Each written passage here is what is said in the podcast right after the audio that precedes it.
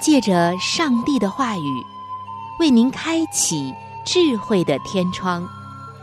每期话题的分享，让您感受心灵的阳光，探讨生活的每个层面，体贴心灵的每次触动，为您疲惫的心找一个可以安歇的家园。各位亲爱的听众朋友。这里是由希望之声福音广播电台为您带来的福音节目《触动的心灵》，我是您的朋友春雨，非常高兴我们能够相会在这里，一同来分享上帝的爱。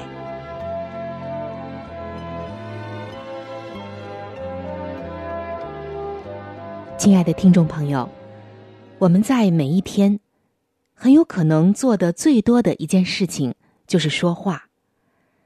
即使这一天你的话并不多，但是要知道，我们每一天都在说话。说话是我们每一天都要来做的一件事情。可是今天的你我，也许仍然是没有意识到一件事情，那就是话语的重要性。我想，你和我一样。可能常常会听到一句这样的话说：“便宜话最好说了。”说这样的话的人，他一定是言之有物。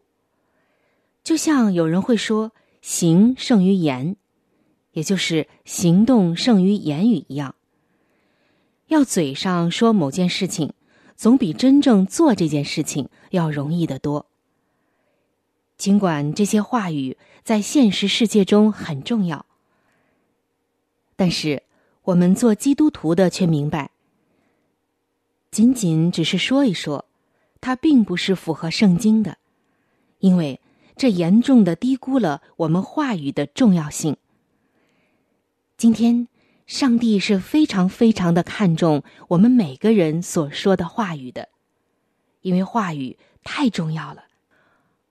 而它的重要性又常常是被人忽略掉，甚至有些重要的地方不为人知。人们天天在用自己的语言说话，人们天天都在动动嘴唇，说出许许多多自己要说的话，但却忘记了话语当中蕴含着怎样的能量，又蕴含着多少改变别人，也同时改变自己的。不可忽视的力量。所以今天，我们就要站在圣经的角度，来看一看上帝怎样来评估、来看待、来告诉我们话语的重要性。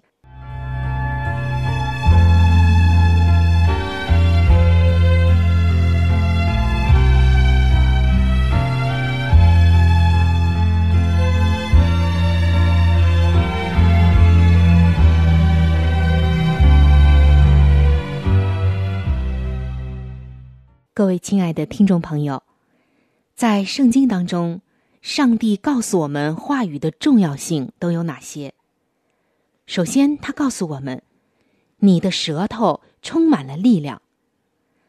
你不要看我们的舌头很小、很柔软，甚至闭上嘴唇的时候根本就看不见人的舌头，可是舌头却几乎是人身体当中最有力量的一个部位。它的力量不在于它的大小、它的硬度，而是它的能量、它的影响力。所以，在《圣经箴言书》的十八章二十一节中，上帝就告诉我们说：“生死在舌头的权下。”多么重要啊！我们常常会说生死决定于什么什么，但是在这里，上帝告诉我们。生死在舌头的权下。也许你觉得这是一个很大胆的观点，但它的的确确是如此。难怪人们常常说“祸从口出”。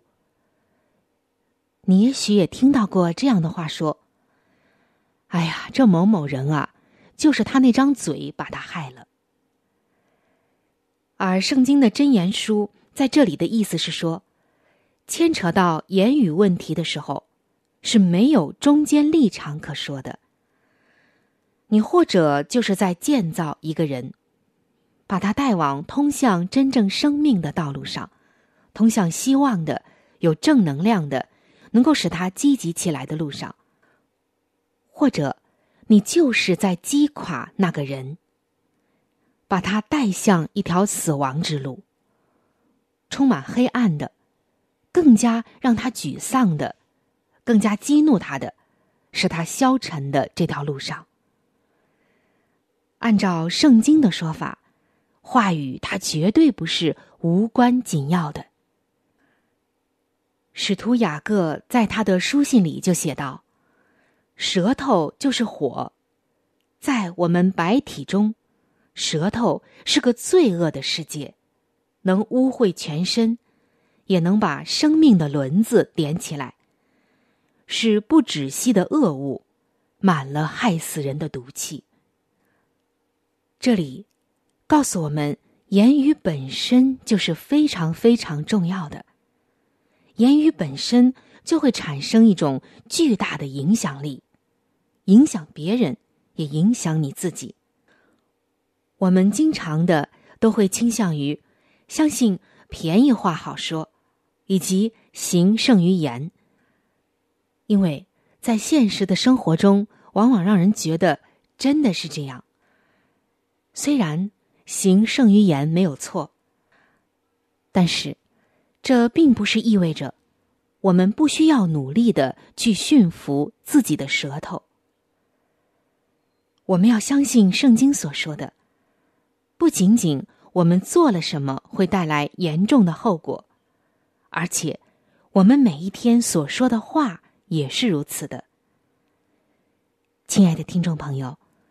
你我每一天说出的言语成千上万，也参与到数以百计的谈话当中。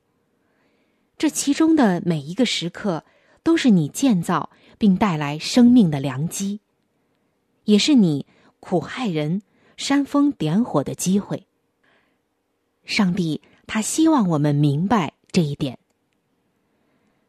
下一次，当你和配偶说话的时候。你想用舌头带来生命吗？在下一次和你的孩子交谈的时候，你打算鼓励他们吗？在下一次和你的邻居、同事交谈的时候，你愿意播种下成长的、健康的、阳光的种子吗？这是上帝要让你明白的第一点，就是你的舌头充满了力量。接下来，他要你明白的第二点就是，你的舌头不属于你。也许听到这样的话，你会觉得很奇怪，你会觉得纳闷儿，甚至你不服气。我自己的舌头难道还不属于我吗？如果真是这样，那么它属于谁呢？让我们一起来看一看圣经是怎么说的。圣经最前面有两句话，构建了我们对舌头的认知。创世纪的一章一节，这里说：“起初，上帝创造天地。”在紧接着第三节中又说道：“上帝说要有光，就有了光。”这两个真理对于我们的人生意味着两件事。那就是，在一切之前就有了上帝，而第一个说话的也是上帝。这就意味着我们的舌头并不属于我所有，因为那是上帝创造的。同样，我们的话语也不属于我自己，因为那是上帝发明的。既然我的话语不属于我，所以我就没有随心所言的许可证了。我的话语是从创世者那里借用来的，我需要明智的加以运用。所以在今天，当你有机会参与到一次谈话中，那就要好好的考虑你对自己舌头的运用。为了生还是为了死呢？也要好好考虑你所使用这话语的发明者与拥有者，那就是上帝，他会不会许可这样来使用言辞呢？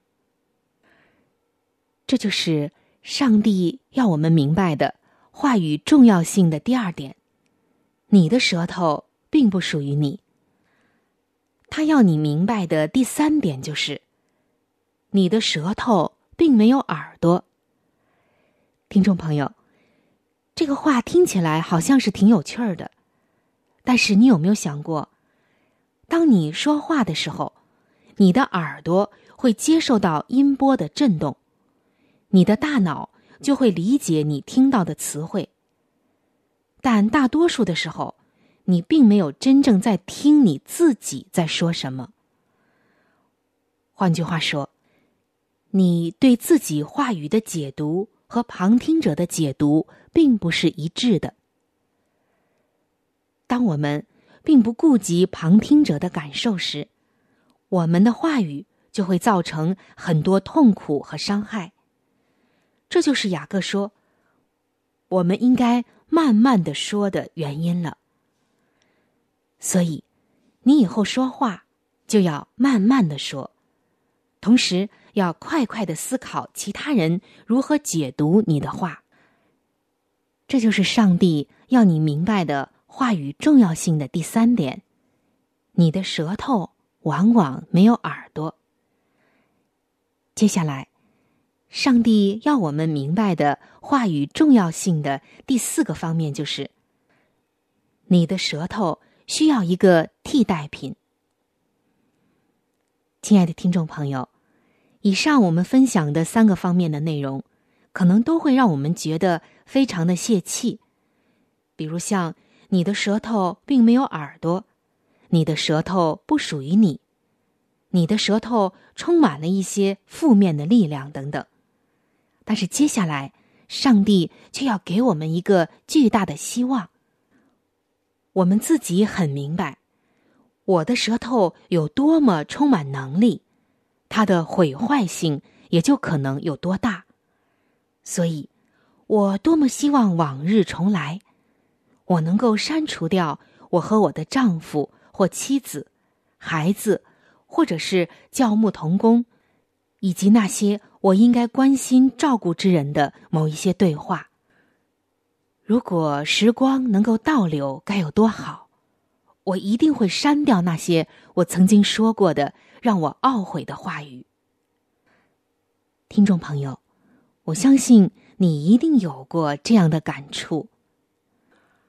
而通过刚刚我们分享的几个方面，我们也知道，从理论上说，我的舌头和我的话语并不是属于我自己的，而是属于上帝的。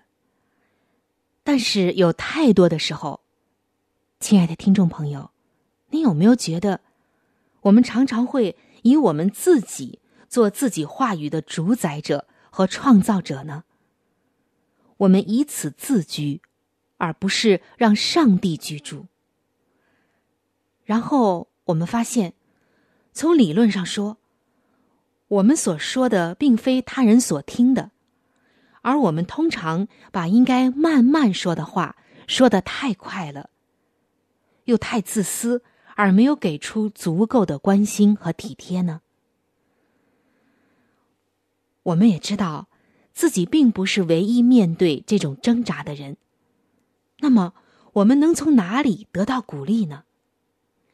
第一，就是上帝知道我们的舌头需要一个替代品，才能够进入天国。雅各书的三章二节，这里写道。若有人在话语上没有过失，他就是完全人。所以，上帝派遣他的独生子降世，但他一生从来没有说过有罪的话。第二点就是，上帝的时机是完美的。也许你在人生的晚年才意识到自己话语中的自私、过错等等。或许今天我们分享了这些，你已经认识到了。上帝在他想要得到你的地方，就能得到你。你也会在上帝想要你学的这门功课的时候，明白这一点。上帝不会后悔，他的恩典也永远不会被错过的。最后，圣灵居住在你的心里，你有能力以新的方式来说话。圣灵来帮助你。他成为你舌头的代替品。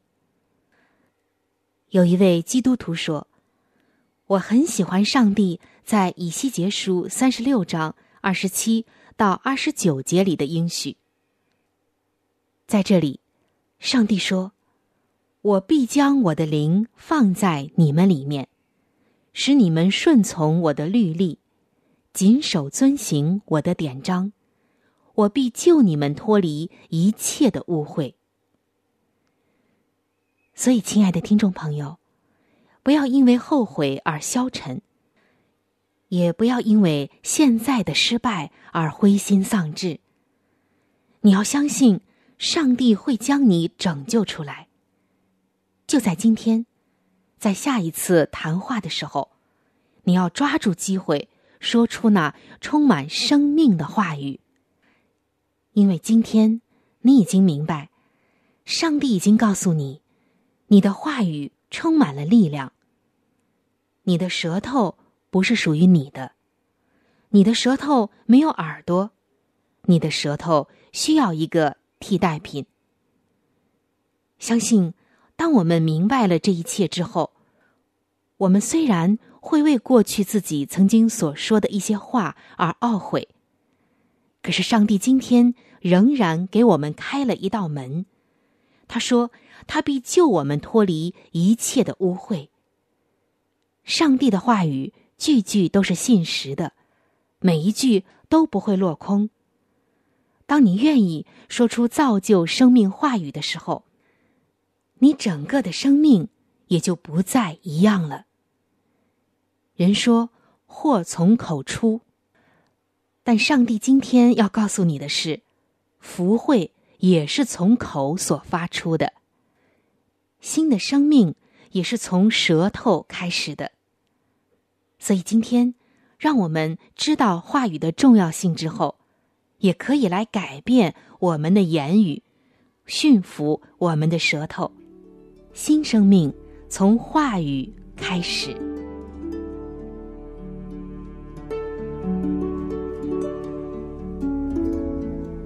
在生命中最艰难的日子里，上帝让我每日和他亲近，经历他的同在。借着每日灵修，他使我走出了生命的低谷，一次又一次的使我重新找回了新的生命和喜乐的泉源。上帝借着每日灵修，来证明他的同在、看顾和关怀，使我与他建立起更加亲密的关系。要想有健康的属灵光景，就需要每日与主同行。请您与我一同进入每日灵修。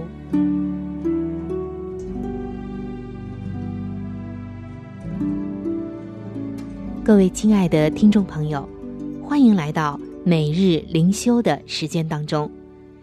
今天每日灵修的主题经文是《哥罗西书》一章十九节的经文。因为父喜欢叫一切的丰盛在它里面居住。今天每日灵修的主题叫做“小帐篷”。听众朋友，在一九四九年，布道家格里汉。到洛杉矶举行布道大会。这个具有历史意义的布道会，每天晚上都是爆满的。可以容纳六千多人的大帐篷里面，连续八周，每天晚上都挤满了人，大帐篷附近架设了一个比较小的帐篷，供人进行陪谈和祷告。格里汉的长期音乐总监，也是他的亲密的朋友兼同工齐利夫·巴罗斯，经常表示，真正的福音工作，其实是在那顶小帐篷里进行的。在小帐篷里，大家聚在一起。为每一场布道会跪下祷告。洛杉矶当地一名姐妹叫佩尔古德的人，正是这些祷告会的核心人物。在圣经中，我们也看到，使徒保罗写信给哥罗西的信徒，强调他和童工不住的为他们祷告祈求。在信的末了，他提到。哥罗西教会的创办人以巴弗说自己在祷告之间，常为你们竭力的祈求，愿你们在上帝一切的旨意上得以完全，信心充足，能站立的稳。今天，上帝让某些人拥有在台前工作的机会，在大帐篷里向众人传讲福音。但如同上帝对以巴弗和佩尔古德一样，他让我们每个人都拥有幕后工作的殊荣，能够在小帐篷里屈膝敬拜、祷告不住，把其他人带到上帝的宝座前。祷告不是一种预备的工作，祷告本身就是工作。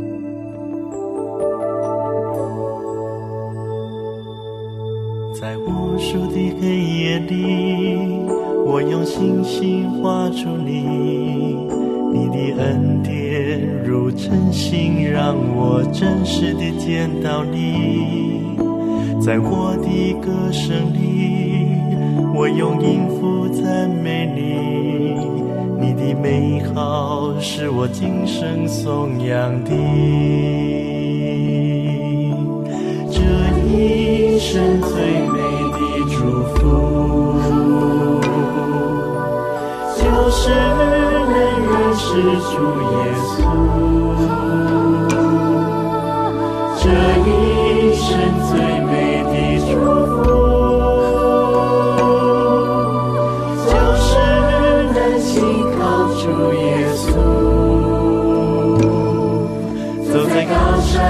山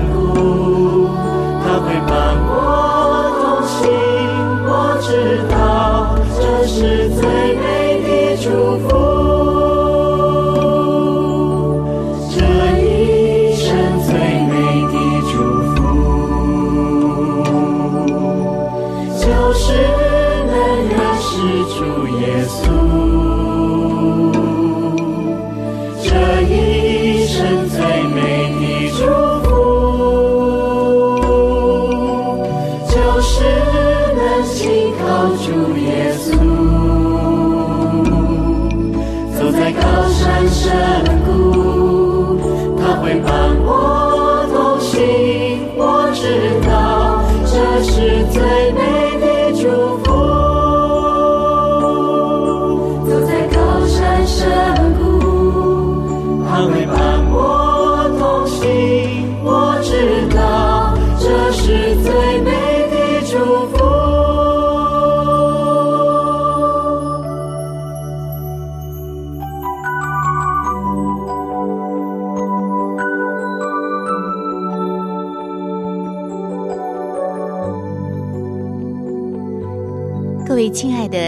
朋友，时间正在悄悄的流逝，就在不知不觉当中，触动的心灵节目就要和您说再见了。